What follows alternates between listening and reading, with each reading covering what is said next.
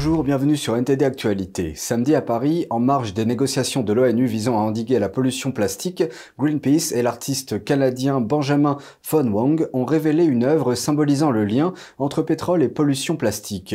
Devant un constat alarmant, ministres et activistes réunis appellent à des mesures plus ambitieuses. Samedi à Paris, alors que des négociations sur l'élimination des déchets plastiques avaient lieu, des lobbyistes de Greenpeace ont dévoilé une œuvre d'art en forme de machine produisant des bouteilles en plastique autour d'un derrick pétrolier. L'artiste canadien Benjamin Von Wang a déclaré que son œuvre de 5 mètres de haut au bord de la Seine montrait le lien entre les combustibles fossiles et la pollution plastique qui pourrait tripler au cours des 4 prochaines décennies. Avec seulement 9% des déchets recyclés sur les 460 millions de tonnes de plastique produites chaque année, le comité intergouvernemental de négociation sur la pollution plastique, organisé par les Nations Unies du 29 au 2 juin, vise à conclure un pacte juridiquement contraignant afin d'éliminer davantage de déchets. La ministre des Affaires étrangères Catherine Colonna a déclaré que le sommet viserait à apporter une réponse ambitieuse et rapide au problème du plastique. Si nous n'agissons pas, vous le savez, la pollution plastique triplera dans les 40 prochaines années avec plus de 11 millions de tonnes déversées chaque année. Elle étouffe nos océans et leurs écosystèmes et menace la biodiversité. Elle frappe aussi sévèrement les populations les plus vulnérables. Elle menace à la fois la santé de nos concitoyens et notre environnement, nos organismes et nos habitats. Le ministre de l'Environnement Christophe Béchu a déclaré que la lutte contre la pollution plastique était liée à la lutte contre le changement climatique et à la préservation de la biodiversité des océans, où 85% de la pollution est due au plastique. Le programme des Nations Unies pour l'environnement a déclaré ce mois-ci que les pays pourraient réduire la pollution plastique de 80% d'ici à 2040 en utilisant les technologies existantes et en procédant à des changements politiques majeurs. Les infrastructures actuelles de recyclage et de gestion des déchets ne peuvent pas faire face au volume de plastique de cette économie linéaire que nous rejetons tous les jours avec négligence et inutilité. Elles ne pourront jamais faire face à la quantité de plastique qui sort du système. L'actrice hollywoodienne Shailene Woodley s'est jointe à la manifestation de Greenpeace réclamant un traité mondial fort sur la réduction des plastiques. Beaucoup de gens se disent ⁇ Oh, nous recyclons, c'est bon ⁇ La plupart des gens ne savent pas que notre recyclage consiste à mettre des choses dans de jolis petits sacs, à les mettre sur des bateaux, à les expédier à travers le monde vers l'Asie du Sud-Est, l'Inde, certaines régions d'Afrique, où l'on nous dit que ça va juste être brûlé, on s'en occupe. La plupart de ces plastiques finissent dans l'océan. La plupart du plastique se retrouve dans les communautés, ce qui nuit à la capacité d'avoir des sols sains et de cultiver des aliments. Un traité ambitieux prévoira bien sûr un plafond et une réduction progressive de la production de plastique. Il faut commencer par là. Nous ne pouvons plus nous contenter de la gestion des déchets ou du recyclage. Nous devons envisager de fermer le robinet, pour ainsi dire, et nous assurer que le flux de plastique s'arrête. Jeudi dernier, des juges ont inculpé cinq soldats français pour non-assistance à personne en danger lors du naufrage d'un petit bateau dans la Manche en novembre 2021. Selon l'agence de presse AFP, trois femmes et deux hommes en service au centre de sauvetage de la Manche se trouvaient parmi les personnes inculpées. 27 migrants ont perdu la vie dans ce naufrage. Il s'agit de la pire catastrophe jamais enregistrée, impliquant des migrants dans le couloir maritime séparant le Royaume-Uni et la France. À la suite de l'accident, Paris et Londres se sont renvoyés la balle. Une association française d'aide aux migrants a déposé une plainte peu après la tragédie, affirmant que les migrants avaient appelé les autorités françaises et britanniques. Mais les secours n'ont été envoyés que lorsqu'un pêcheur français a donné l'alerte plus de dix heures plus tard.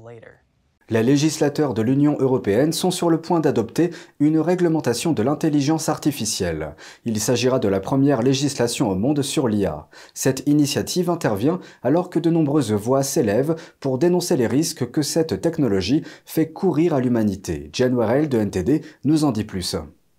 Nombreux sont ceux qui s'inquiètent de la rapidité avec laquelle l'IA se développe les législateurs européens se sont récemment mis d'accord sur un projet de réglementation de cette technologie.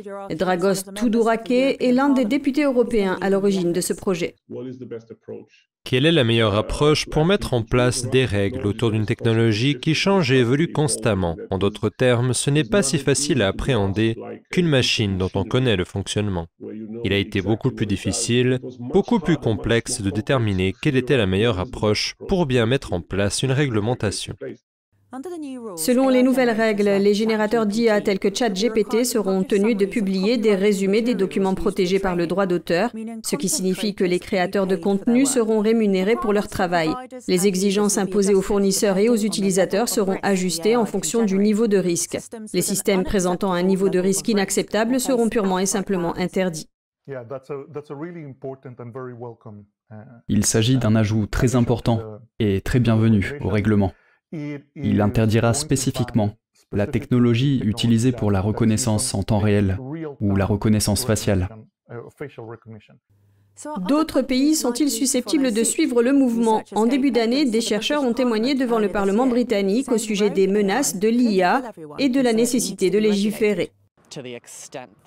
Dans la mesure où l'UE parvient à protéger ses intérêts sans se mettre à genoux sur le plan technologique, je pense que d'autres pays lui emboîteront le pas. Et je pense qu'ils poursuivent un objectif admirable. Mais les lois de l'UE pourraient avoir un effet différent. On pourrait parler d'une course à la baisse en matière de réglementation. Certains pays vont essayer d'attirer des investissements dans l'IA. Ils peuvent dire ⁇ Oh, n'allez pas en Europe, ils réglementent tout ⁇ Selon Tudoraké, avoir des règles ne signifie pas bloquer l'innovation ou l'investissement. Le groupe des sept nations a déclaré ce mois-ci que si l'approche de chaque pays en matière de réglementation de l'IA peut varier, la technologie devrait être conforme aux valeurs démocratiques partagées. Les législateurs européens devraient se prononcer sur la version finale de la loi sur l'IA en juin. Il pourrait s'écouler quelques années avant que les règles de l'UE n'entrent en vigueur, mais il est certain que nous entendrons beaucoup parler de l'IA dans les mois à venir. Jen Werrell, NTD Actualité. C'est officiel, l'économie allemande est entrée en récession au début de 2023 après que les dépenses des ménages de la plus grande économie d'Europe ont succombé aux pressions d'une inflation élevée. Les chiffres officiels publiés jeudi montrent que l'économie allemande s'est contractée de 0,3% au cours des trois premiers mois de l'année. Cela fait suite à une baisse de 0,5% au cours du dernier trimestre de 2022. Une récession est généralement définie comme deux trimestres successifs de contraction. La consommation des ménages a baissé de plus d'un pour cent. Les dépenses publiques ont également diminué de manière significative, de près de 5%. La récession a été moins grave que certains ne l'avaient prévu, compte tenu de la dépendance énergétique de l'Allemagne à l'égard de la Russie. En Allemagne, un groupe d'activistes climatiques a promis de poursuivre ses activités malgré la perquisition par la police de propriétés liées au groupe il y a quelques jours. Un porte-parole de Last Generation a déclaré que les perquisitions de la police avaient durement touché le groupe et ses partisans. Les perquisitions de mercredi dernier visaient à obtenir des preuves sur la structure du groupe et sur son financement. Les procureurs de Munich ont déclaré que les personnes faisant l'objet d'une enquête sont accusées d'avoir organisé et promu une campagne visant à financer d'autres infractions pénales et d'avoir collecté au moins 1,4 million d'euros. Les membres de Last Generation ont bloqué à plusieurs reprises des routes dans toute l'Allemagne afin de faire pression sur le gouvernement au sujet des politiques de lutte contre le changement climatique. Leurs actions ont contribué à une guerre culturelle dans ce pays, bien connu pour son amour des voitures. Neuralink, la société d'Elon Musk spécialisée dans les implants cérébraux, a annoncé hier qu'elle avait reçu le feu vert de la FDA pour lancer sa première étude clinique chez l'homme. Il s'agit d'une étape importante pour Neuralink après les difficultés rencontrées pour obtenir cette autorisation.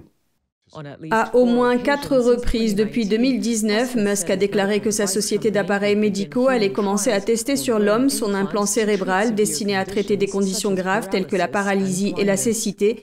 Pourtant, l'entreprise n'a demandé l'approbation de la FDA qu'au début de 2022 et en mars, des sources liées à l'entreprise ont déclaré à Reuters que l'agence avait rejeté la demande. Les sources ont déclaré que la FDA avait fait part à Neuralink de plusieurs préoccupations qui devraient être prises en compte avant d'autoriser les essais sur l'homme. Elle concerne notamment la batterie de l'appareil, ainsi que des questions de sécurité concernant les fils et la protection des tissus cérébraux. L'approbation de la FDA intervient alors que les législateurs américains demandent instamment aux autorités réglementaires d'enquêter sur la supervision des essais sur les animaux chez Neuralink. Dans un tweet publié jeudi, Neuralink s'est dit enthousiaste à l'idée de partager la nouvelle de l'approbation, mais n'a pas encore recruté pour un essai clinique. Au fil des ans, Musk a publiquement exposé un plan ambitieux pour Neuralink. Il envisage que ces dispositifs puissent guérir toute une série de maladies de l'obésité à l'autisme en passant par la dépression et la schizophrénie, avec aussi la possibilité de naviguer sur le web ainsi que la télépathie. Il prévoit également que les personnes handicapées et les personnes en bonne santé recevront rapidement des implants chirurgicaux dans des centres locaux. Neuralink et la FDA n'ont pas répondu à la demande de commentaires de Reuters. Notons tout de même que Musk a fait les gros titres à la fin de l'année dernière lorsqu'il a déclaré qu'il serait prêt à implanter des puces dans le cerveau de ses enfants. Des experts ont déclaré à The Epoch Times qu'il pourrait y avoir des problèmes d'éthique, de sécurité, de confidentialité et d'ordre philosophique ou religieux en ce qui concerne l'objectif de Neuralink de permettre à des personnes en bonne santé d'interagir directement avec la technologie par l'intermédiaire de l'esprit et Microsoft a récemment averti que la Chine avait piraté des infrastructures essentielles des États-Unis, dans de nombreux secteurs, notamment les communications, l'industrie et les transports. L'entreprise pense que la Chine veut espionner les États-Unis le plus longtemps possible. Voyons quelle est la vulnérabilité des infrastructures américaines et quel est le pire scénario possible. Faye Courter de NTD s'est penché sur la question. Microsoft affirme que la Chine a piraté les infrastructures critiques des États-Unis dans de nombreux secteurs. Il s'agit des secteurs des communications, de l'industrie, des services publics, des transports, de la construction, de la marine, du gouvernement, des technologies de l'information et de l'éducation. Les différents secteurs ont des niveaux de vulnérabilité différents, mais certains sont en fait très vulnérables aux attaques. Ils n'ont pas nécessairement été conçus dans un souci de sécurité. Ils n'ont pas nécessairement été conçus pour être vers l'Internet. David Ratner est le PDG d'une société de cybersécurité. Selon lui, les infrastructures américaines sont de plus en plus sûres, mais les acteurs malveillants ne cessent de trouver des moyens nouveaux et créatifs pour s'y introduire. Ces attaques peuvent avoir un impact dévastateur sur les vies humaines et sur l'économie en général. Le pire qui puisse arriver est la mort d'un être humain. Une attaque de cybersécurité contre un hôpital pourrait en fait causer la mort d'un être humain. Une cyberattaque contre une station d'épuration pourrait entraîner la distribution d'une eau impropre ou dangereuse à des milliers ou des millions de citoyens. David Ratner estime que les citoyens ne peuvent pas faire grand-chose face à ces attaques contre les infrastructures, mais il précise que l'agence gouvernementale CISA s'efforce de renforcer la cybersécurité des États-Unis. Pike Carter, NTD Actualité. Et nous terminons ce journal aux côtés d'élèves d'une classe de CM1 d'une école primaire britannique. Il y a quelques jours, ils ont fait la fête après que leur classe a été reconnue comme la plus drôle du pays par la bande dessinée Bino. La blague qui leur a permis de gagner est une devinette. Qu'est-il arrivé au jardin du prof de maths? Écoutons leur réponse. What happened to the math teacher's garden? I don't know. It grew square Cette blague a permis à la classe de remporter le concours annuel Britain's Funniest Class organisé par le Bino. Dans le cadre de ce prix, chaque élève a été dessiné par Nigel Parkinson, l'artiste de Denis Lamalis, et figurera dans la bande dessinée.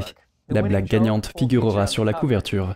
Le directeur de l'école a déclaré que les enfants s'étaient éclatés en créant la blague et qu'il était ravi de la partager avec les lecteurs de la bande dessinée.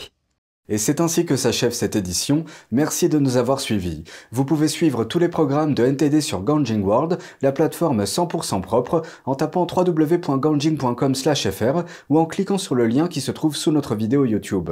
Je vous souhaite à toutes et à tous et de la part de toute l'équipe une excellente soirée sur NTD.